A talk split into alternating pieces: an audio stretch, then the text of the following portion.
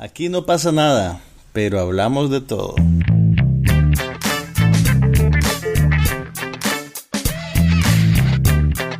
Un podcast sobre cine, TV, tecnología y todo lo demás.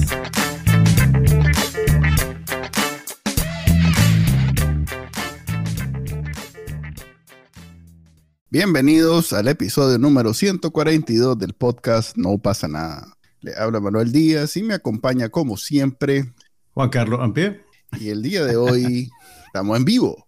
estamos en vivo. Uh. Eh. Van a ver cómo poco a poco esto se pone cada vez más oscuro. a ver, sí, siempre estamos en vivo, pero esta vez estamos en vivo vivo. A veces, a veces hacemos trampa. A veces hacemos trampa, sí. Este, no le digan a nadie. Hoy podemos dar saludos. Eso es una cosa que me reclaman bastante. Ah, Complacencia y saludos. Complacencia y saludos. Eso es un clásico de los medios nicaragüenses. Así es, la gente no, se siente a gusto si no le dan saludos. Así que el que hable aquí en el, en el chat. El que, chatee, lo saludamos. Vamos a saludar. Y si nadie chatea, va a ser bien triste. así, que, eh, así que no sean así, muchachos. Manden un saludo. Aunque sea. a ver, pues. Aunque sea, saluden a la compañera. Ando, ando hecho leña de la garganta, así que... Andás la, última variante de moda. Eh, están en deuda, dice Freddy Arana. Eh, saludo a Freddy Arana. Eh, y a Iga y Zap. No, no, no, no, no tengo COVID. Bueno, no tengo prueba aquí donde estoy, pero no creo. Mm. Lo único que me duele la garganta debe ser, a mí me da una vez al año una de esas enfermedades, ya me toca seguro. Hmm. Em, y ando pues hecho leña, pero pude ir al cine ayer. Tu nivel de entrega es admirable. Me llevó mi mujercita eh, a ver la nueva película de MCU, Thor and... ¿Cómo es? God of Thunder no, Love. Thor, Love and Thunder. Thor, Love and Thunder. Sí, la fui a ver, así que... O sea, enfermo, desafiaste a los elementos del cálido verano de la Florida. Es que soy un a, ver, Aquí solo lloviendo pasa, debo decir. Mm, Nada de cálido verano.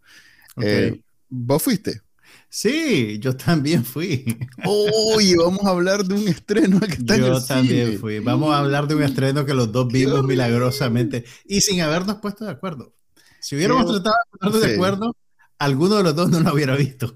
Así es. Qué, eh, triste que este programa es para eso y, casi nunca lo hacemos. Y nunca lo hacemos. lo que pasa es que tenemos, tenemos, entonces vos tendrías que a mí de vez en cuando ver alguna película muda en blanco y negro, más. y son cosas que vos no estás dispuesto a hacer, aunque yo sí estoy dispuesto a soplarme todas las del MCU. Bueno, ok, empecemos pues. A ver, espérate, voy a, a ver, déjame, déjame adivinar, qué, adivinar qué vas a decir. Oh, bueno, hacer los saludos primero. Eh, saludo a Roger Miranda, que dice que nos está viendo desde California, eh, y a José Reyes, sin ese al final. Ok, dale, empecemos pues. Déjame adivinar qué me vas a decir. Y, vos me decís. A ver qué te adivino yo, pues. Equivocado. Y vos vas a tratar de adivinar lo que yo te voy a decir, ¿no? ok, ¿quién empieza? Yo empiezo. Dale, pues. Vos me vas a decir que esta es la mejor película del MCU. Eh, y, la mejor película de todos los tiempos. y de todos los tiempos. y de todos los tiempos. Ok. Ahora yo qué te voy a decir. Eh, me vas a decir que, una mala película desorganizada, de, este, mal actuada, sin trama, basura, vas a decir que... okay. A ver, ¿cómo anduve? tibio, tibio, tibio, pero no totalmente. Tibio, pero no totalmente. ¿Y yo? Eh, no, para nada. De verdad. No, hombre. Son, una cajita, una cajita de sorpresas para el día. Sí, ese es, la, ese es lo único. Eh, lo único fijo siempre es que voy a tener una opinión rara, diferente. Esa es la condición de ser agnóstico. Recapitulemos un poquito antes de entrar en materia. Esta es la cuarta película, la cuarta película anclada en el personaje de Thor, aunque Thor ya ha salido también en las películas de los Avengers y aparece de vez en cuando en papelitos chiquitos en otras películas del MCU. Entonces pareciera como que, como que han habido más películas de Thor. Pero bueno, esta es la cuarta en su franquicia personal. También está dirigida por el neozelandés Taika Waititi. Y creo que esta es la tercera que hace de Thor. Segunda. ¿O la segunda? La segunda que hace de Thor. Y bueno, em, ¿qué te pareció, Manuel? Me pareció, a ver, yo soy fan de Taika Waititi por su producto de, de comedia. De hecho, estoy ansioso por el inicio de la, creo que tercera temporada de What We Do in the Shadows. Aquí, aquí quiero que me des crédito por haberte recomendado la película de What We Do in the Shadows.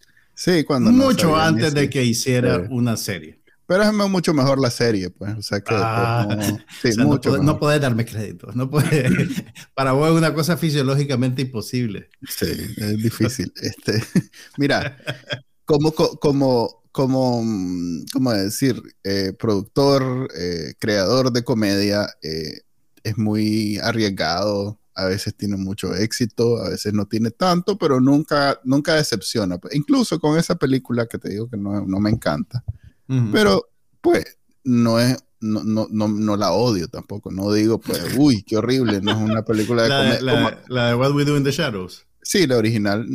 Ok.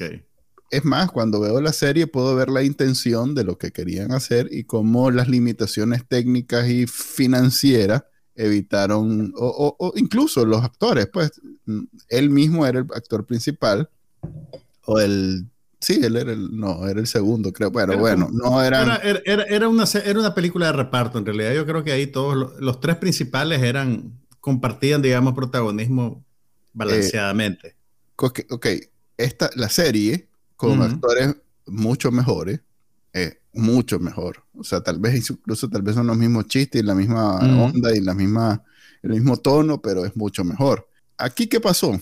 Creo que después de Ragnarok eh, ahorita los más de MCU ahorita están que queman a este más. Lo quieren. ¿Quieres decir a Thor o a Waititi? A Waititi. Dicen que esto es una basofia, que qué barbaridad, que qué horrible, como destruyeron lo más sagrado que hay en este mundo y que no sé ¿Quién dijo eso? Los fanboys de, de MCU. Ok. Eh, no le, no le gusta la película. No, no, están decepcionados que como hicieron esto con algo tan sagrado, en efecto, como dije hace un rato. Y lo puedo entender cuando tenés algún tipo de, ¿cómo decirlo?, eh, inversión emocional, mm. en, la, en, las, en las paquines, en, en, la, en la mitología, en todo lo que ha pasado. Si creciste, pues. Yo que soy un consumidor, si bien soy eh, fiel al producto, como la Coca-Cola, pero no es que si no hay otra cosa no bebo, pues no. Mm.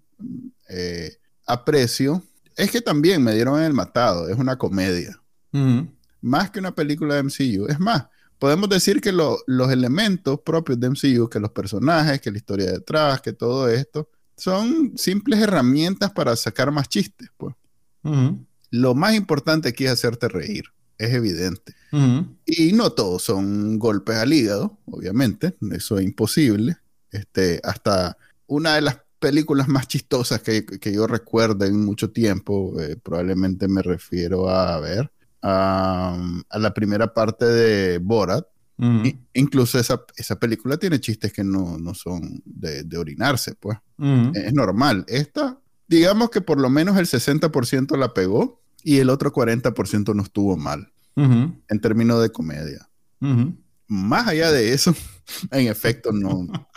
O sea, para, si vos vas pensando que va a avanzar el MCU y que vas a comenzar a ver qué viene después y que no sé qué y que no sé cuándo, bueno, te vas a decepcionar así como se decepcionaron estos más. Pues no, no, o sea, el más este, es un tonto útil, eh, eh, eh, es, un, sí, es en efecto un típico maje de, es Joey de los Friends, pues, es un maje tonto. ahora estás hablando de Thor, del personaje. Ajá, correcto, además es Thor, es un maje tonto que le pasan cosas. Es, es, pura sitcom, pues, es puro What We Do in the Shadows. Si te gustó, anda a ver What We Do in the Shadows y vas a reír. Ok. Eso es lo que puedo decir al respecto de eso. Mira, yo, bueno, vos sabés que yo soy casi que, un, escéptico natural de estas películas. Mira, yo creo que los estudios Marvel se, hay una expresión bien bonita en inglés que dicen cuando vos te, you paint yourself in a corner. Quiere decir que alguien está pintando el piso de una casa y pinta y pinta y camina para atrás y termina arrinconado en una esquina y no tiene para dónde salir después. Mira, yo creo que, bueno, desde dos películas atrás, la franquicia de Thor ya había girado bastante claramente hacia la comedia. O es que cuando lo, reclutaron a él. El tono, el tono, o sea, entre la primera película de Thor que la dirigió Kenneth Branagh y creo que la segunda, no sé, no me acuerdo quién dirigió la segunda, pero y la tercera, hay un cambio radical de, de, una narrativa que se toma muy en serio los, elementos mitológicos.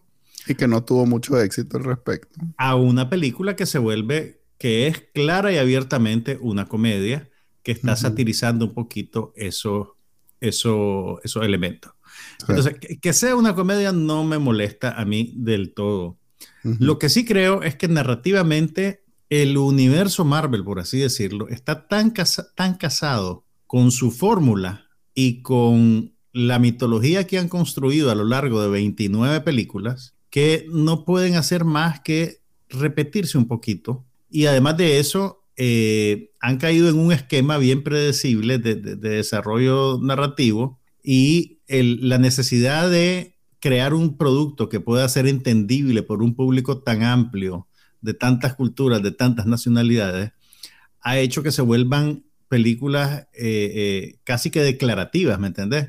No sé si te diste cuenta, la, vez pasada te hablé de, la impresión que tuve viendo el, Doctor Strange, que, casi siempre salía alguien a decirte qué era lo que estaba pasando y por qué. En esta, película pasa, e, eso también pasa, ¿me entendés? O sea, cada personaje que sale te, te, explica las circunstancias, te explica sus motivaciones, ¡pum! Hay un chiste y después la trama pasa al siguiente episodio, digamos. Y yo creo que ya después de varias películas que te ofrecen solo ese esquema, se vuelve un poquito aburrido. Eh, ahora bien, estoy de acuerdo con vos en el balance de, la calidad del humor. el, mejor, o sea, el, mejor chiste de toda la película es el de las cabras. o sea, a ver, sin, hacerles mucho spoiler, porque además esto pasa al principio de la, de la película. Es que, eh, manera de spoiler. Salvando, tratando, de, tratando de salvar a una civilización planetaria, destruye un templo, ¿verdad? Pero lo salva del monstruo. Y ya la quiero, ya la quiero volver a ver. En ofrenda le dan un par de cabras gigantes. Y las cabras son bellas, son bellas, son bellas. Pegan, un, Alarido, pegan un alarido horrible. Entonces, son bellas las cabras. La primera vez que las cabras pegan el alarido, ¿verdad? Una, creo que es la primera vez que me he reído así a carcajada en una película del MCU. El problema es que lo siguen haciendo cada 10 minutos. Entonces, hay chistes en los cuales la repetición es parte del, efecto del chiste, ¿verdad? Y el de las cabras, hay momentos donde te aburre y vuelve. Pero exactamente, aquí, aquí se siente como desesperación, ¿verdad? Lo más tenemos que, tenemos que meter más cosas, tenemos que, que la cabra de vuelta. Entonces la, cabra grita. Mm. Entonces, hay, hay, hay, hay, algo indisciplinado y desesperado, creo yo, en, en en el ritmo de la película. Yo no lo interpreto como desesperado, yo lo interpreto como por dos cosas logro notar. Por un lado, en la, en la anterior que hizo Waititi, el más estaba comprometido con la fase 3, creo que era. O la fase 4, no sé. Esta es la fase 4. Mm, ok, la fase que terminaba con, con Avengers con, la, gran batalla, con la gran batalla. Con, las piedras magníficas, esas, las piedras del destino. Entonces, como, como en, ese, en ese contexto, la película no se podía salir, o sea, tenía, tenía que tener cosas eh, que no te, no te lo puedes tomar a la ligera, pues pareciera que estamos hablando. No podía tomarse muchas libertades con el gran arco narrativo de los Avengers. Así, entonces el más, digamos que hizo cosas que le satisfacen a él, pero también hizo cosas que le satisfacen al gran conglomerado que es el MCU. A, los ejecutivos. Mm, sí, a los ejecutivos. Y a los fanboys. Ejecutivos y fanboys, que básicamente están, en, la misma, están en la misma sintonía. Esto es tan grande como algunas religiones, ya, o sea, hay, hay una jerarquía, hay un, o sea, es, bien, viste los créditos, eh, están llegando a unos, a unos niveles ¿Puedes decir la extensión de los créditos? habían como 50 casas de efectos especiales, que esa, de efectos especiales. Que esa es mi, mi, mi, mi, principal queja con la película. Yo no sé qué te pareció a vos, pero a mí me pareció que el acabado de la película era bien precario. Mm. El, el, los efectos, o sea, yo entiendo, yo entiendo cuando querés usar la estética quiche y me parece bien válido y no me parece que sea malo por usarla. Pero yo siento que el acabado de esta película es, eh, deja mucho que desear. Mm, me, pareció bien pobre. Sí, y, y, y, no, no, termino de entender cómo es posible que un estudio que gasta tanto en sus películas Hay muchas te termine presentando un, un, un, producto de ese tipo, pues, de, con, esa, con esa calidad. Vos, vos, has visto en redes cómo la gente se burla de, sacan un fotograma de la película donde se ve claro que, que, usaron una pantalla verde y que, y que, los actores no estaban en el mismo en el mismo país cuando se filmaron. Bueno, eso, eso ya es un poquito exageración, pues, pero, pero se nota, se nota que es una pantalla verde nivel el sistema sandinista de televisión, casi que. Lo que pasa es que es tan rápida, rápida la toma que tal vez en el momento de ver la película no lo registras. Además que yo en el eh, desde que me percaté que era una comedia, yo todo lo demás, eso. Sí, yo lo, mm. para en, en, el en el, ¿cómo se llama? En el, eh, en el rasero, no el rasero, los requisitos de una comedia. Un, doble rasero. digamos que la tolerancia sobre los otros temas sube cuando los chistes, pues estoy viendo chistes, pues. Es más, pues es parte de lo que te hace reír, pues. Sí, pero cuando es intencional. Yo no creo que, que, que, que la, que la ahí, ahí es donde digo que... Yo no creo que sea intencional en este caso, porque ha pasado en otras películas, en Shang-Chi y los... Sí, también habían, habían tomas así. Pues yo, yo entiendo lo que me decís, que, que la, que, que, lo precario es parte del, del, del, del, chiste, digamos, pero yo creo que en este caso no es, ese, eh, no es eso lo que está pasando. Pues. No, en este caso, y ahí es donde difiero con vos de, del tema de lo desesperado, Creo que a diferencia del anterior, donde tenía algunas restricciones, en este tuvo mucho más libertades. Entonces se tiró a eh, experimentar. Se, se tiró a experimentar con todo el dinero del mundo, toda la libertad del mundo, personajes y artistas con mucho peso. O sea, eh, es un A-list lo que tenés a tu disposición, pues, o sea que puedes hacer muchas cosas. Eh, eso creo que lo hizo tomar decisiones que hubieran podido ser maravillosas y otras que pues ahorita sabemos que no fueron tan buenas. Pues por ejemplo, todo el personaje de César, el cual, Zeus, perdón, Zeus, eh, o te encanta o te cae mal. Pero, el, que lo interpreta Russell Crowe. Que lo interpreta Russell Crowe. Eh, a mí no me pareció ni, ni muy especial, pero, pero puedo ver cómo hay mucho eh, detenimiento de qué hacer al respecto. Mm. O sea, así como en la anterior, el papel que hizo, ¿cómo es que se llamaba? Este, el más este alto, que es raro. También es otro más raro. El más alto que es raro, ok. Ay, espérate, este, el que sale en, pucha, que la mosca, ¿cómo es que se llama? Jeff Goldblum. Jeff Goldblum, que hizo también algo así, algo muy especial. Mm. Eh, pero en ese caso sí fue memorable, pues todavía es recordado y, lo quieren ver en otras películas. Russell Crowe a mí no me encantó, pero veo que hay detrás eh, mucho, a pesar de que son como dos, tres escenas, pero hay mucho, hay mucho, pues mucho la pensaron, eh, mucho se, desde desde la, desde, desde el acento, o sea, cómo se ve, este, cómo camina, todo está pensado para que recordes cómo es esa versión de Zeus, pues, que no tiene nada que ver con la que, que, hemos visto en todas las otras interpretaciones que hay en, en, cualquier manifestación artística. No hay. Este es, es, original. Si lo buscas, no lo encontrás. Mira, pues era, un el, el, tono, el tono es un poquito como de, como casi como de sketch de Monty Python. O sea, yo no te puedo decir si Monty Python hizo algún sketch con Zeus, pues, y que fuera igual que esto. Pero el tono de la comedia me recordó un poquito eso sin, sin ser necesariamente así de, de, de, buena, pues, o de irreverente. Entonces, eh, para mí lo que, lo que veo es que el maje tuvo todas las libertades y tomó riesgo. Mm, sí, sí, me, parece un, me parece válido, me parece válido. para mí estuvo eh, disfrutable. Mm. Eh, no va a ser la mejor película de MCU. Es más, puedes, no verla y seguir viendo todo lo que tiene que ver con el MCU y vas a estar al día. Pues no pasa nada aquí. Si acaso se palma la magia, pues gran spoiler. Ah. Pero era eso o, lo sustituía, porque este es el último maje de, de los originales. Entonces andaban las bolas que lo iban a sustituir por ella. Pero ya, ya avisaron que viene otra película. Y, por eso. y, ya, salió quién es el, villano de él en el... Mira, quiero... Que, que es, este, ¿Quieres spoilear a la gente? Es mi futbolista favorito. Oh, este, se llama Brett Goldstein. Eh, sale en Ted Lasso y hace un personaje culazo ahí. Mira, quiero sí, o sea, quiero, o sea, la película tiene, tiene, hay cosas que tienen potencial en la película, pero vos ves que no las pueden explorar a cabalidad porque tienen que, tienen que seguir la receta, pues, y tienen que, que, que, cumplir con varios puntos narrativos que, que avanzan el gran universo del MCU. Mira, yo creo que lo más, lo más, lo más, lo que tenía más potencial en esta película es cuando te tratan de satirizar, eh, y voy a usar, voy a usar aquí el término, un, término un poquito caprichoso, la Disneyificación de New Asgard.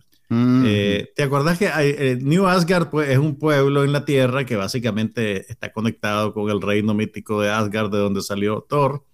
Y eventualmente la trama lo obliga a regresar a New Asgard, donde Valkyria es ahora como la... la reina. La guachimana, pues la reina, una cosa así. Y entonces el pueblo se ha convertido como una especie de parque temático de los dioses. Entonces, hay, hay, hay, sus buenos chistes que tienen que ver con presentarte eso, incluyendo un chiste que es heredado de las películas anteriores, que aparece Matt Damon y otros comediantes como que si fueran eh, actores de teatro presentando un sociodrama basado en la película anterior. Que eso tiene, tiene doble función. Pues por un lado te da risa ver a Matt Damon haciendo de payaso y por otro lado es uno de esos ejercicios de recapitulación, ¿verdad? Que vos decís, ¿qué es lo que pasó en la película anterior? Ah, esto es lo que pasó en la película anterior. Entonces, pero, o sea, sin que eso sea necesariamente súper divertido. A mí me pareció. A mí me dio mucha risa cuando salió Matt me dio, me dio risa, pero ya lo vimos en las películas anteriores, es mi punto. Ah, pero no, pero... Pero lo que, te quiero, lo que te quiero decir es que mm. me pareció lo más interesante de la película fue que este, este maje de Waititi pudiera haber metido un vulgareo a el, el, el, el, sistema capitalista de Disney de esa manera. ¿Me entendés? Y yo creo que hubiera sido más interesante si hubiera tenido más tiempo para seguir explorando esa idea. digamos que haberse echado encima la religión ya era bastante tarea porque el, personaje antagónico es, un, ateo que quiere destruir todos los dioses, con argumentos además bastante válidos. Pero al final la película te, reafirma, te reafirma el... el, Pero los dioses no quedan bien parados. Pues. No, no, no, los dioses no quedan bien parados. O sea, mm. reivindica Thor, pero todo el concepto eh, de, de Ista queda por lo Politeísta, politeísta porque estás hablando de, un montón de dioses. Sí, pero no, no son dioses para todo el mundo. O sea, cada quien tiene su dios. Hacen la distinción. Es más, el madre dice, eh, ese es mi dios, el madre de las piedras. Sí, o eh, sea, eh, hay ahí un... Eso, está, eso está enunciado, pero tampoco está explorado a cabalidad, me parece. Porque la película, este, tipo de, película no puede permitirse eso tampoco, pues, ¿me entendés? Pero ya que vos decís que, que, que, desperdició la oportunidad de echarse, de, rebanar a, Disney, eh, digamos que si, si de irse contra una institución importante es el parámetro, se fue contra los dioses. Ahora bien, creo que eso viene, viene de los cómics. Eso no es necesariamente una invención de, de Waititi. Mira, lo que, lo que está en los cómics es tan separado porque el 90% de la gente que ve la película no tiene nada que ver Yo sé, yo sé, pero te digo la idea, pues, ¿me entiendes? La idea viene, viene del cómic, pues no es una cosa que inventaron para. Es más, este, pasó muy rápido y no lo sé, pero tengo entendido que mencionan a, Jesús cuando dicen el Dios de los carpinteros. Mm, no, eso no me, no me di cuenta yo tampoco realmente. Y otro detalle que a mí me encantó porque es mi generación, eh, la conexión con Guns N' Roses. Eh, muy bien. Mira, eso e, eso, eso te evidencia que estas películas están tan hechas para niños como para gente de 40 años. Así es. Eh, y, y, o sea, está bien, pero, pero yo creo que también abusan de eso. ¿Te fijaste vos? Bueno, te quedaste a ver los créditos para ver los Stingers, me imagino. Sí, ¿Te dos fijaste, escenas. te fijaste que la secuencia de los créditos finales, cuando te ponen a los principales, pues a los actores y a los, y a los técnicos de primera línea, cada título es con una tipografía diferente. Eh, o sea, todas, son, todas parecen tipografía de álbum de hair metal de los 80, pero cada título es con una tipografía diferente. Eh, Puede ser inspirada en diferentes grupos.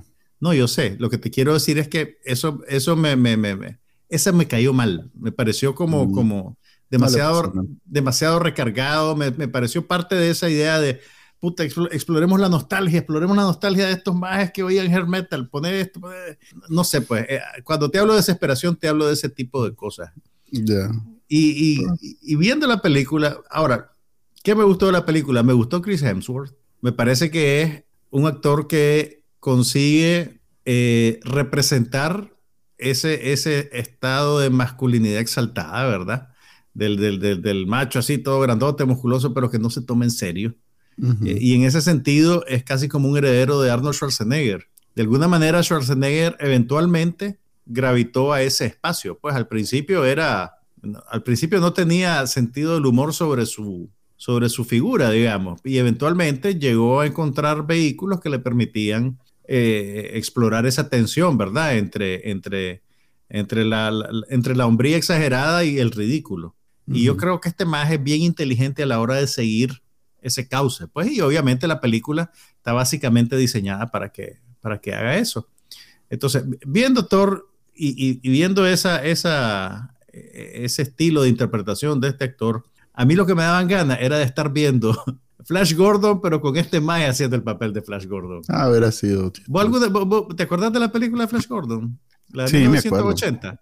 Me Yo acuerdo. creo, yo creo que en espíritu eso es a lo que estas películas de Thor quieren apuntar. Sin embargo, Ujú. las reglas de Marvel son como una camisa de fuerza que no le permite eh, llegar, Creo a, que- eso, llegar a, ese, a ese nivel. Pues. Que, que, que, No, que te- hombre. que tengo, que tengo que aclarar que la película de Flash Gordon fue un fracaso de taquilla y que con el no. tiempo se convirtió en un objeto de culto. Pues, y ahora, cada vez que hay un cambio de formato de, de, de video, la vuelven a lanzar remasterizada, restaurada, porque suficiente gente la aprecia pues, y, la, y la quiere seguir viendo. Pero la película de Flash Gordon es como una cosa rara, ¿no? Esto es una, es una pieza Ese es mi punto, es- Esto no es una cosa rara. Ese es mi Esto no punto. una- Esto, esto es un, un producto eminentemente corporativo, pues, que tiene algunos elementos eh, que la distinguen de, de sus pares dentro, del, dentro de la gran máquina de Marvel, pero al final, pues, es un engranaje que tiene que tener tantos dientecitos para que la máquina siga caminando. Pero es que todas las películas son producto de, de un negocio, o sea, son, son negocios. Sí, Eh, pero... ¿Viste sí, cuánta gente trabaja? sí, pero esta está condicionada por, por estar inserta en esa máquina, ¿me entendés? Todas están. Lo que Si pasa fuera- es que es diferente cuando el estudio logra ver una oportunidad de hacer dinero diciendo que esta es la locura de tal maje. Pues. Entonces, por eso es que ese maje puede hacer locura. En este caso, en- eh, a- a- para mí es evidente que el estudio dijo, brother, porque esa es la diferencia entre el MCU y el DCU. DC y, y- bueno, en fin, el Marvel y el, y el DC. Que Marvel tiene eh, el corazón invertido en, en la cosa, pues, en, en la propiedad intelectual.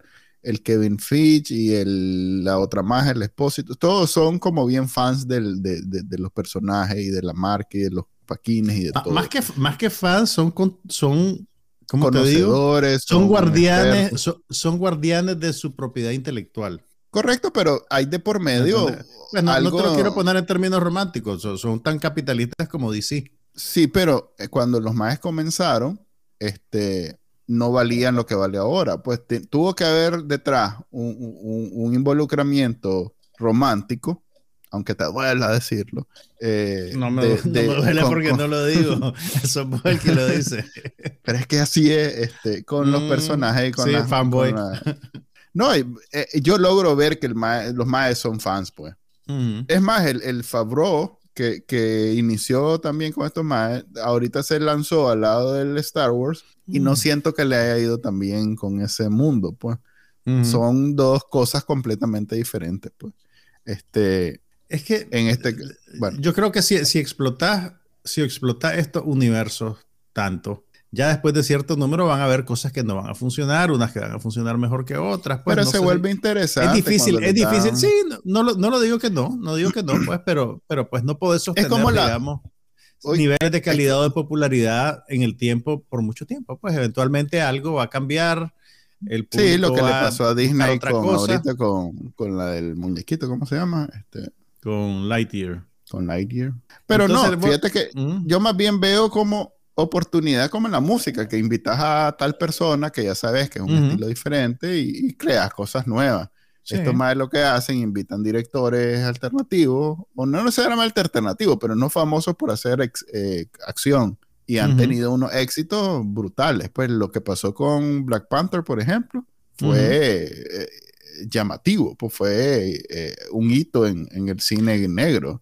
O sea que esto que están haciendo con Waititi, a mí me gusta, porque in- Mm. in- con, con lo que hay, con, con la materia prima, crean una comedia. A mí me- eso me parece Ujú. maravilloso. pues, no- Eso, mira, yo, yo- creo que es, que, que es interesante que con esta materia prima traté de explorar registros dram- dramáticos diferentes, ¿verdad? Ah, bueno, también. Eh, eso- eso- o sea, que dentro de ese universo narrativo podrás tener, podrás tener eh, No han hecho dramas, eso. podrás tener comedias, podrás tener, o sea, sí lo han hecho, pero con límites bastante claros y definidos. Sí. Pues no, no va a tener un, un- un- drama costumbrista, pues, ¿me entendés? No va a tener algo que dicen, hey, hagamos esta película de superhéroes estilo cinema verité. No, no, no van a irse hasta esos extremos, pues, ¿me Ni entendés? siquiera sé que es un drama costumbrista. Ok. Ese es mi punto. O sea, O que sea, no entonces, eh, esa, esa creatividad pues tiene, tiene límites eminentemente comerciales. Pues vos podés eh, variarle la fórmula a tu público, pero solo hasta cierto punto. Eh, acordate, no me acuerdo, la paseada es que no me acuerdo, y es ahí donde te digo pues que yo no creo que esta gente sea necesariamente una inversión meramente romántica la que tienen, son, son guardianes de su propiedad intelectual.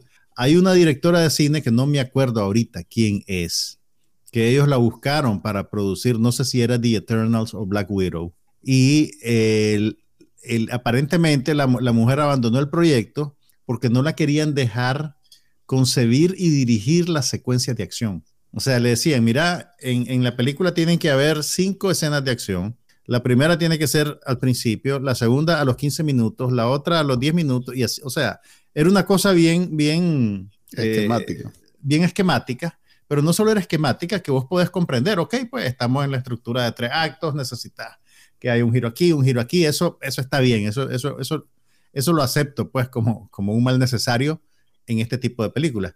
Pero a la hora que la magia le dijo, ok, pues déjame concebir con mi creatividad, porque para eso me contrataron, qué va a pasar Ujú. en esa secuencia de acción, dónde va a estar puesta la cámara, eh, qué va a hacer el actor.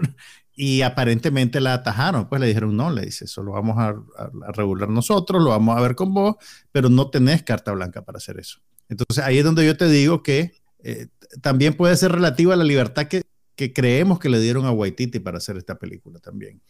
Según las entrevistas que ha dado en, en general, ha sido el más feliz contando cómo lo dejaron hacer lo que él quería. Ok, bien, O sea, bien por él. eso. Bien por él. Es lo que es. Hay, hay- es Entonces- que hay unos más que salieron ahí diciendo, qué barbaridad, ojalá salga la di- Director Scott para, para Ajá. poder ver lo que realmente era la película. Y no, de, un Director montón de No más. hay, no hay. Por eso, de ojalá- Nunca ha habido, nunca ha habido un director Scott de Marvel. No, pero de, de- del otro No, o sea, lo, de- lo que, lo que quiero decir es que lo- lo- la- las películas, como han salido, han salido con el corte final, pues. Sí, pues, Que yo recuerde, no hay, no hay ningún director que se haya quejado de que le, de que le recortaron su visión, pues cualquier... Esa más que estás diciendo, ¿no? No, pero esa no llegó a ser la película, es mi punto. Ya. Eh, cuando, cuando vos decís un director Scott, quiere decir que ya la película se hizo y Sí, que hay y dos versiones diferentes. diferente. Que probablemente el director no tenía el, el- el- en su contrato el estipulado que él decidía cuál era el corte final de la película y el estudio decide cuál es el corte final de la película y posteriormente ven que hay una oportunidad o que hay eh, curiosidad en el público por ver una versión alternativa y dicen, ok, vamos a, a distribuir el Director's Cut. Pues, ¿me entendés? Sí, lo que pasó Y- y- con Justice League. Y no creo tampoco pues que la gente de, de, de, de Marvel eh, se haya quedado amarrado, atados de mano, ¿verdad? Rehenes de Taika Waititi y, y que lo que salió ellos dijeron, no, no era eso lo que queríamos, pero bueno, sacarlo. Pues, ¿Recomiendas la película? Yo sí, como comedia, Mm. sí. Sí, hombre, Ok. a mí me encantó. Yo me divertí bastante. Manuel Díaz le da su sello de aprobación a Thor Love and Thunder. Hay muchas preguntas, pero está bien. Ya sé que hay 50 películas en el futuro de este tipo. O sea que Eso- no me preocupa. Eso, eso no suena, eso no suena bien. Es que de ahí, pues sí, Ah. sí, ya, ya es una realidad. Ya no es aquello de que, ah, la será que van a hacer otra, otra parte, Ok, otra parte, otra vos parte. no ves- sabes que. Vos no ves un, un futuro en el cual la fórmula se agota y el público dice, mira, ya estamos cansados de esta onda de Marvel. Y... No, Veamos así otra cosa. decían cuando Disney comenzó a sacar esas películas y ya ves que tenemos 30 años después y seguimos. ¿Cuál? La Blancanieves no es de los 60, creo, 70. Blancanieves es como del, creo que de principios de los 50. La, primera Blancanieves animada. La de Disney. Sí, pero no fue... Espérate, ¿estás hablando de, la- de las versiones en, con actores de carne y Disney, hueso o de Disney. los animados? No, Son hombre, Disney las de- dos. Ah, la han sacado una reciente. Eh, sacaron una con Kristen Stewart haciendo de Blancanieves. Espérate, no ese fue. Fox. Ese fue Fox, que Blancanieves y el hablando de- cosa así. ¿Cuál es la primera de Disney de, de, de de muñequito? Blancanieves y los Ajá, siete enanos. Ok, estás Creo hablando de algo de los 50. Pero, pero, pero, toma en cuenta lo siguiente. En realidad, esa, esa primera época dorada de la animación de Disney duró como 15 años más o menos. Y lo que pasó fue que después eh, empezaron a relanzar en los cines sus películas. O sea, e- ellos, ellos no produjeron sostenidamente desde los 50 hasta los 2020 eh, películas animadas del mismo, de ese nivel de, de- de- de- ni de calidad ni de popularidad. Lo que pasa es que las las- las relanzaban ocasionalmente. Incluso cuando La Sirenita se estrena en los 80, ese es como el regreso de los estudios de animación Disney a su época dorada después de décadas de, de decadencia. Mm. Mira, ya cuando salió, eh, creo que de las últimas películas del, del- del- de ese primer arco dorado fue em, ya cuando salió la de Robin Hood. Hay una película de Robin Hood que el. Robin Hood es un zorrito. Esa ya era vista como un fracaso creativo, que obviamente hacía dinero y Ah, eso, también pero está la del, de la selva, ¿cómo es que se llama? el libro de la El selva. se- el libro de la selva. El, el libro de la selva está también en la cola de esa primera época dorada. Después, a principios de los 80, los estudios Disney tienen un fracaso bien grande con una película que se llamaba El Caldero Negro, que, que, que le fue tan mal que ni siquiera la han re- relanzado para videocasero ni nada. Que, que fue, fue una, no sé si la película es buena o mala, pues, pero sí te digo que, es, es- es como un hito. Y después del, del Caldero Negro, creo que destrozaron completamente su unidad de animación y después la volvieron a construir años después. Y creo que fue La Sirenita la- la- la primera película de esa nueva era dorada, que básicamente te llevó hasta este punto. Aunque ahora Bueno, han bajado ya- el ritmo de. Ya, ya, ya se fundieron con se- Pixar y ya es otro, muñeco, pues. Se fundieron con Pixar y es otro muñeco distinto, pues. Pero, pero no creas, pues, que. Por, por eso te digo, pues, que yo creo que la- la- la- la- el, gran arco de Marvel no es necesariamente eterno. Va a llegar un Yo momento en que el mercado va a cambiar. Puede ser que sea un recambio generacional. No, no, o sea, no es una cosa que yo estoy anticipando, no les tengo, no les tengo corroncha, Vos estás resentido. estoy resentido. Lo que te digo, porque en el corazón, ahí bien adentro, yo soy DCU forever. ¿Viste? Ese Batman no, no, te para vivir. nada, para nada, para nada. Pues, pero es interesante ver estas, estas dinámicas, pues. ¿Y viste Eh, alguna otra cosa aparte de, de Yo sí, yo. Mira, la verdad es que sí había visto la semana pasada dos. A ver, es que lo tengo así todo bien confuso. Pero he visto dos películas adicionales. Vi. Apuntaba más, hacía una listita. Es que tengo ese programa que me lleva la cuenta. Eh, vi una Ah, que creo que Bueno, es de Netflix. Chequealo, chequealo antes de grabar, jodido. Sí, ese es el problema. Eh, The, Man The Man from Toronto, que es una película con, Kevin Hart y Woody Harrelson. Es una comedia. Ah, vi que estaba, vi que estaba en, en, en Netflix, en, en, el servicio de streaming. En Netflix. Sí. Y también vi Beavis and Butthead to the Universe. No. Sí. Contame. Intenté ver también The Northman y no pude. Pero espérate, espérate, espérate, espérate. Concentrémonos en lo importante aquí. ¿Vos eras, ¿Vos eras fan de Beavis and Butthead? Sí. Cuando salió Beavis and Butthead. Okay. Pues, lo veía de forma orgánica, digamos. O sea, ah, ni como obligación. estabas en la edad correcta. Estaba en la edad correcta. Oía, veía MTV.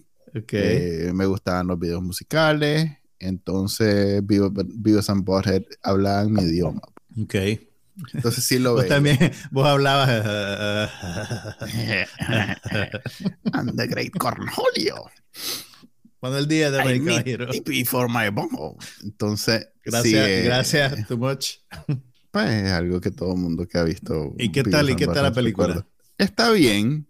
Eh, a ver, el problema, fíjate que Mac, Mike Judge, yo siento que se mejoró mucho con las cosas que hizo después de Beavis and Butthead. Porque Beavis and Butthead, si bien tenía buenos chistes, buenas ideas, eh, y, estaba bien conceptualizado y todo, pero no era consistente, pues, o sea, podías pasar un buen rato aburrido viendo Beavis and Butthead. Y en la película también hay momentos donde... Creo, creo que estás siendo bien irrespetuoso. Te voy a poner en tu lugar. es que ese, eh, es el... Sí, eh, fíjate que tal vez incluso es un problema en general de My Church, porque recuerdo haber visto de nuevo Office, The Office eh, Space, creo que se llama. Y, Office Space. Ajá, Office Space. Y, es la película con actores de carne y hueso que hizo después. Sí, y, también Idiocracy. Y si bien las recuerdo como, como excelentes películas de comedia, pero también me aburrí por varias escenas, pues. Entonces creo que es, más una cuestión de su estilo, pues un estilo eh, que, que, se toma el tiempo de contarlo aunque no todo sea chiste, pues. Es lo que vos decís con Thor, pues. O sea, una película no puede ser solo jaja. O sea, el, mismo. Pero es que las comedias, aunque no son, aunque no son todos jajaja, pero tratar de mantener la levity, ¿cómo se llama? La ligereza. La ligereza eh, por toda la historia. Este más como que se pierde en, darle importancia a, contar la historia cuando, aun cuando no da risa, pues. Yo no creo que eso sea malo, pues lo que pasa es que este, mira. No, pues solo que no me ¿qué, ¿qué he, visto, ¿qué, he visto yo de Mike Judge? Bueno, yo veía Vives en Boston y me encantaba. e incluso te diría, te, te, doy testimonio de que yo, yo, tengo, yo tenía un tío que para esa época ya era, ya era un hombre de sesenta y pico de años y le encantaba Vives en Boston.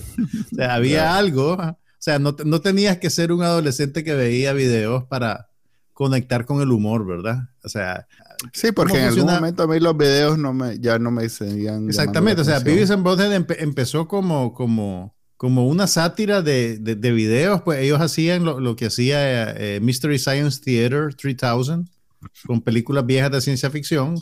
Básicamente los ponían a, burlarse eh, pues de los videos. no, pero bien específico. Ellos satirizaban a los headbangers. Ese era el objetivo.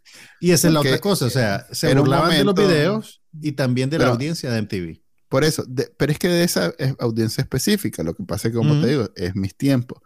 fue el momento donde, después de la hair metal, vinieron los headbangers. Y después de los headbangers vinieron los eh, alternativos. Yo te diría que los headbangers, ya estaban, desde, los headbangers ya estaban desde antes. Eran, eran pero no eran los que los hair metals, que eran Poison, Motley Crue, eso eran los 80. Eran los que dominaban, correcto, dominaban. Que eran el, mar, eran el Marvel del rock, eran el Marvel del rock, era una cosa bien corporativa, bien. Que, que Guns N' Roses era lo mejorcito de ese. Es que esa es la cosa, Guns N' Roses de ese, no era de, ese estilo. Él, eh, como era California. Pero por asociación, pero por asociación está, correcto, digamos, en, el, en el bloque. Pero la, digamos que el underground del rock, e, del heavy metal en esos tiempos era Metallica, era eh, el mismo Guns N' Roses, lo que pasa es que Guns N' Roses era mainstream. Entonces, eh, estos majes, si te fijas, lo que andan en la camisa es Metallica y ACDC y Metallica. Y ACDC, correcto, es speed metal. Y, pues, y acordate que el, el, referente de estos majes, que era como el, el video que más le gustaba, era, era de, de Ozzy Osbourne. Ok. Que Ozzy, Osbourne en los 70 era un rockero que la gente lo tomaba en serio, pues, y era cuando, cuando infundía terror en los corazones de las mamás. Ya en los 90 se reinventó como, era algo cómico. No, pero en los 90 el más, el más con el, con el reality una banda de heavy metal. No, pero no, pero sí, él seguía haciendo música, seguía haciendo música, pero ya con el reality show se convirtió más en, como en una presencia cómica, más que en el rockero que, que, le arrancaba la cabeza a un murciélago y que infundía terror en el corazón de las madres de familia, ¿verdad? Sí, lo que pasa es que hay un gran cambio entre los 80 y los 90, y lo que quiero decir que en el 90, inicios de los 90, cuando la, esas hair, metal bands comenzaron a verse como ridículas y que supuestamente era la oportunidad de los rockeros de verdad y que se metió el grunge. Eso, esos son ya el grunge, exactamente. Entonces, estos majes son los que veían como ridículos a los rockeros estos de, que venían saloneados a hacer las canciones. Exactamente. Y, y se sentían como que eran los verdaderos rockeros. Ellos, ellos pero eran, eso, pues. Pero eran más, te diría yo, una representación de la, de la generación de George, porque lo que pasaba por legítimo para ellos era ACDC, que es de principios de los 80 y finales de los 70, pues cuando, cuando despuntan. Pero ok, la, okay, pero es que yo no estoy hablando de las bandas, yo estoy hablando de, de, lo que hacía yo Sí, estoy hablando de las bandas. Yo no. ok, pero mi pregunta para vos es, ¿qué es lo que es esta película nueva de Beavis and Butthead? ¿Es para servir a los cuarentones que la veíamos originalmente o es para públicos nuevos o quiere hacer todo al mismo tiempo? No, es un comentario, es un comentario. Como siempre Mike Judge es un comentario. Este Mae lo que quiere es juxtaponer a, a, esos personajes que ya desde los 90 eran un poquito fuera de, de, de o sea, se pasaban, eran... Mm eran, eran bien crudos, no sé cómo llamarles de una manera, eran, eran bien sin filtro, bien, eh, eh, bien anacrónicos en algunos casos. O sea, eh, desde el momento que los más pasan todo el tiempo hablando de, de, que van a tener sexo con no sé quién, es todo, o sea, es el típico adolescente inmaduro. Es, un, humor, es un humor bien juvenil, pero inteligente sobre eso, pues. Ok, lo que pasa es que eh, la concepción del programa es inteligente, pero los personajes son dos brutos eh, sin, sin ningún tipo de, de, cualidad que redención. Sí, no hay redención posible. Son dos animales imposibles de, que te caigan bien, que, que, te caigan en gracia. Son verdaderas bestias los dos. Entonces, esa, si ya en el momento que salieron, que fue en el principio de los 90, eran eso, te imaginas ahorita con todo. Entonces, eso es la película. Eh, hay una escena muy eh, hay una escena genial en donde los maestros les dicen, los maestros entran a la universidad ofendidísimos, ¿verdad? Pues ofendidísimos porque ahí no solo hay libros, entonces ¿qué es esa? ¿Qué es esa? Ok. Entonces, los a, a, una clase, a una clase en donde hablan sobre el privilegio de, los blancos. Entonces te imaginarás a los maestros con su onda de vos, me lo vas a prestar, no me lo vas a prestar. Entonces, viene la profesora y le comienza a explicar que ellos, por ser blancos, tienen un gran privilegio y que la policía no le hace nada y que el sistema está hecho para que ellos... Entonces los maes eh, comienzan a, tener un momento de, de claridad. De claridad. Y, de claridad y salen convencidos de que son invencibles, de que lo que dice la madre es de verdad. Y entonces viene, y, claro, nunca nadie ha, llegado, ha llevado el argumento a ese nivel porque se supone que ya eso no se hace. E, es, Pero como algo que, que lo podría hacer Borat, es algo que lo podría hacer Borat. Pues, ni siquiera, ni ah, tal vez, pero ni siquiera Borat, porque Borat no forma parte de la broma, pues Borat es, eh, de Europa. Claro, es, un, es, un, es un foráneo, pues es un... Así es, estos maes son dos gringuitos de Texas, eh, blanquito, que oye rock. Entonces son como el, el, público, o sea, es, es genial, es genial. Lo va a salir diciendo cosas y, salen como ridiculizando precisamente a ese movimiento woke que, que, que, en Estados Unidos tiene ya varios años y que ya está comenzando a tener su, su contra, su contra ¿cómo llamarle? Contraparte. Su contraargumento, pues, su con- donde ya, te- ya se pasaron, pues ya es demasiado lo que están haciendo, y que- en fin, pero ya ese es un tema político. Este es un comentario, hay, hay cuatro o cinco de esas cosas que son interesantes, pero luego ella mm, carpintería, pues, de que se mueven de un lugar a otro, entonces que se mete en un inodoro y el inodoro se da vuelta, se llena de. O sea, son estupideces, así que, que Me si bien, la voy a ver, la voy a ver. eh, tiene su Ay, no, momento ah. cornholio el mae, que a huevo tiene que tenerlo A siempre. huevo tiene que ver, ok. Hay No van a pues, Nicaragua. por medio. No van a Es Nicaragua. no, no iban a Nicaragua, lo que pasó fue que el profesor le estaba explicando el asunto de los derechos humanos. No, es que en la, en la película cuando hicieron Do America, los, el mae, Ah, fueron el mae da- los maes se montan en un bus y le da lo del cornolio dentro del bus. Entonces, Ajá. cuando el mae sale, cree que está en Nicaragua. Entonces dice, ah, Claro, porque- ah, the Porque en, el- en- cornholio". en- en- la serie animada Ah, van un día a Nicaragua. hu- hubo un Bueno, capítulo, creen no, que van. un, cap- hubo un capítulo en que el, el profesor, ¿te acuerdas del profesor que parecía hippie? Que ahí, te- que ahí es donde te, te das cuenta que, que, que Mike George está en el fondo hablando de su generación, pues, porque Sí. no habían ya hippies en, lo- en los 90, ¿verdad? El profesor que parecía hippie, que hasta tenía el símbolo de paz en la camiseta, y tenía unos anteojitos y barba y pelo largo, le estaba tratando de enseñar a su clase sobre, el- sobre violación, lo importante que eran los derechos humanos. Entonces él dice, hay violaciones de derechos humanos en Nicaragua, El Salvador y no sé qué. Y entonces ahí es donde salió por primera vez el cuento de Cornholio y que decía Nicaragua, Nicaragua. Y básicamente el país era un chiste. Era un chiste. Sí, siempre ha sido. Pero bueno, me, me- me dejaste con ganas de verla porque a, mí- a- a mí, pues, no he visto todo lo de Mike George, pero Beavis y Butthead me gustaba mucho y también King of the Hill. King of the Hill era King buenísimo. of the Hill tiene mucho, tiene mucho praises, ¿cómo se llama? Mucha, muchas alabanzas Ujú. por haber, in- in- haber sido pionero en muchas cosas. Yo nunca la he visto, fíjate. Nunca me lo vi. parecía Fíjate que yo te, te diría Muy que te- aburrida. no, yo creo que te gustaría. Y, y es bien curioso porque el- el- el- el- la serie de, de, de, de Beavis and Butthead le sirvió a este hombre para branch out, porque también de ahí salió, bueno, de ahí salió King of the Hill.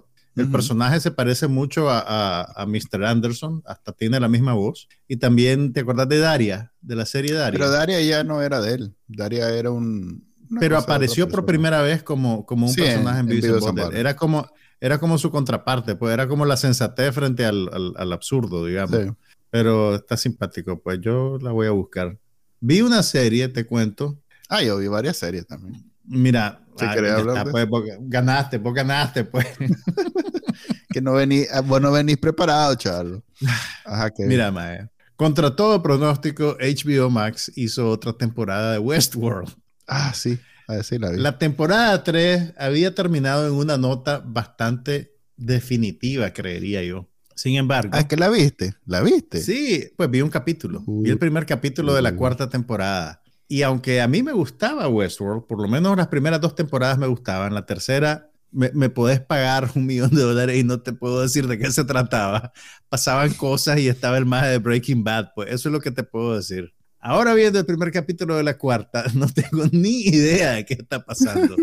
O sea, es como cuando, cuando empiezan las temporadas nuevas, te ponen como una recapitulación, Sí. ¿verdad? Te ponen un cortito como de dos minutos. Sí, hemos donde- hablado de eso aquí. Exactamente, entonces vi la recapitulación y mm, mm, no, no entiendo Ni así.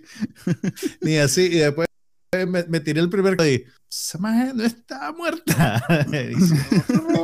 Mira, lo, lo- lo que pasa con Westworld, creo que le voy a dar chance al segundo capítulo. La atmósfera me gusta mucho. Mm. La, la, la- la atmósfera, esa atmósfera pseudofuturista está muy bien lograda y los actores son muy buenos. Eh, entonces yo creo que eso como que te ayuda a navegar sobre, la, la, la, la- sobre el desconcierto, pero no sé, no sé, no sé qué decirte. ¿Y vos qué viste? Tenemos cuatro minutos, así que Sí, mira, a ver. eh, vi el final Ya de pronto- Stranger Things. ya pronto me quedo en oscuridad total. Sí. Como- aunque sea un foco de esos de celador, madre, la gran puchica. Encender la luz del celular. Este, vi el final de Stranger Things y lo mismo que dije para Guns N' Roses, lo dije para Metallica. Alegre que yo, alguien como yo de mi generación está comenzando a ver esas canciones que nunca en su vida hubiera pensado que iban a ser soundtrack de algo. Canciones del recuerdo. Es que en efecto son, son canciones Ya de son los del 80. recuerdo. Ya son Ya del son recuerdo. recuerdo, ya son 40 años. ¿Te sirvió a vos? 40. Te sirvió a A vos de me- introducción a, a la magia de Kate Bush. ¿Quién es Kate Stranger Bush? Things. Ok, en el primer capítulo de la nueva temporada de, que, de, de Stranger Things, ah, hay una escena en que la muchachita pelirroja está caminando Mm. por el- los pasillos de la escuela con su Walkman. Ah, la canción que la más está oyendo- Está bonita, pero y está sé. oyendo Running, Running to That Hill, que es una canción de Kate Bush, y que Kate Bush es una artista alternativa británica que tuvo su momento más brillante en los 80, pero siempre fue como un artista de culto, pues no fue alguien que, que la partiera, Ah, digamos, bien. comercialmente. Pero con Master of Puppets en la última escena. No, hablando de quién, quién sabe quién Master Kate of Puppets. Bush, Eso es- oíme, la- esa introducción de la canción en ese capítulo hizo que la más hiciera como 5 millones en Spotify. Está bien. por- 40 por ello. años después de que estrenó esa canción. Pero O te sea, estoy hablando, a ver, mira, para mí de Metallica hay como cinco canciones que son geniales, pues que son, que, que tra- trascienden incluso al grupo. Master of Puppets es una de ellas. Eh, Ok, y la pusieron en el último escena. capítulo. La pusieron y era en un mo- momento clave, búfalas tú, búfalas. Apartando los needle drops, ¿qué te pareció la temporada? O sea, no me la spoileé, pero decime si estás de acuerdo con las críticas de la gente o no. Eh, las críticas de la gente que he visto han sido que, este, más bien las he visto como bien dispersas, pues, como que no hay, no hay una posición alrededor de una Dicen, cosa. dicen que, que los capítulos son muy largos y que bien les no pudieron haber molesta, metido pero- tijera. Que bien les pudieron Ah, no haber sé. metido tijera. No fregue, o sea, No estás de a mí acuerdo. eso no me molesta. No, o sea, es que no fregue, eso es como que estaba rico, pero me dieron mucho. O estaba rico, gusta. pero me dio indigestión porque comí mucho. No, pero no te lo comas todo, no lo veas todo. Dios. ok, entonces me parece que más- también- lo que pasa es que, ¿sabes qué? Positivo, pues. yo lo veo hasta que me aburre. O sea, que no necesariamente veo al- hasta el final del capítulo. A veces lo corto, me voy y lo retomo en ese lugar. Mm, Entonces, esa es una de las gracias de las, de las series de Netflix, que como tiran todo de un solo, Ajá. puedo hacer eso. Pues puedo ir, yo mismo me, yo tengo mi propio tiempo, pues. O sea, vos la vas editando en tiempo real. Vos decís, aquí se debería de Sí. acabar y poner Aquí stop. voy a dejarla y ahí, güey, ves cuando ya me estoy Aquí, se- aquí se acabó este capítulo y después voy a ver de vuelta el capítulo 5.2. La, la retomo donde quedó, pues. Entonces, sos pro, pues. sos eso no pro, me, sos eso pro no me Stranger molestó. Things. sí, está bien, ok. está bien. Eventualmente la terminaré de ver y ya te diré cuán equivocado estás. claro. Y en ese bonito No, sentimiento. espérate, espérate. Hay una serie ¿Qué? que vi. Ya no me La van a ver, ver. ya no me van a ver.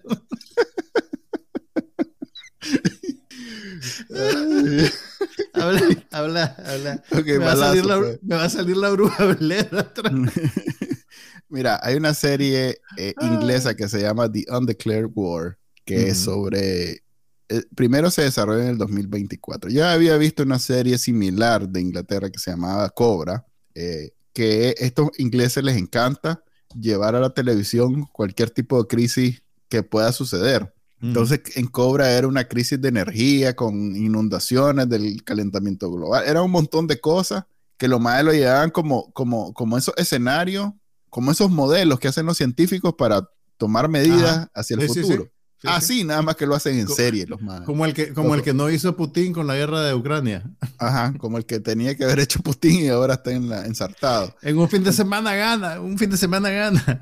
Pero que en esta, básicamente los más hacen eso. Es más, Putin es el personaje principal, eh, el, el- el antagónico principal. Por O sea, ese, ¿es, es Vladimir Putin o es alguien que No, es Vladimir Putin. No, ¿Es una es serie documental o es, es una no, es una ficción? serie, es, es ficción, pero Ajá. es qué pasaría, qué, cómo va a ser el próximo conflicto enteramente en línea, en internet, eh, Mm, con hackers y cosas.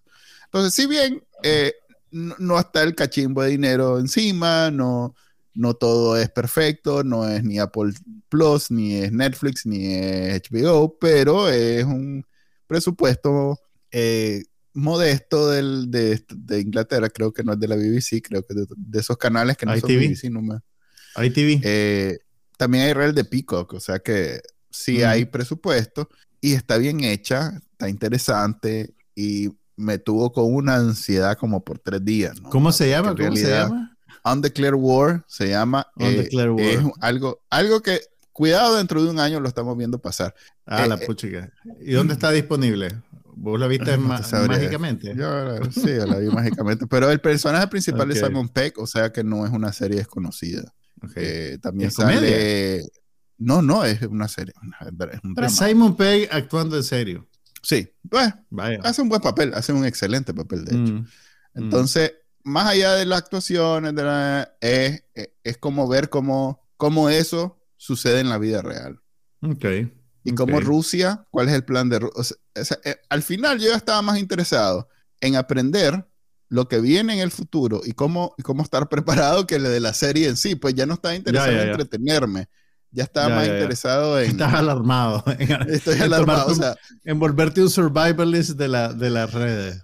Así, estaba más interesado en a ver cómo es, a ver si me acuerdo el equivalente a aquello, aquello, a que te acordás en los 80 que nos metían aquello eh, eh, en forma de L, ¿cómo es que se llamaban los, Los refugios, los que te los refugios en forma de L? El equivalente a eso, nada más que cibernético, ya está, a ver qué es lo que tengo que hacer.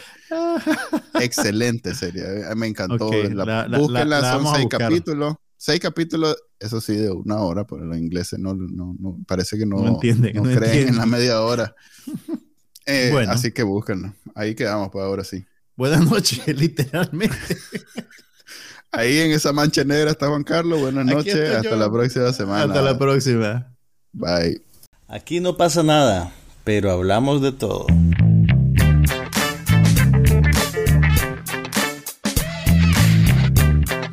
Un podcast sobre cine, TV, tecnología y todo lo demás.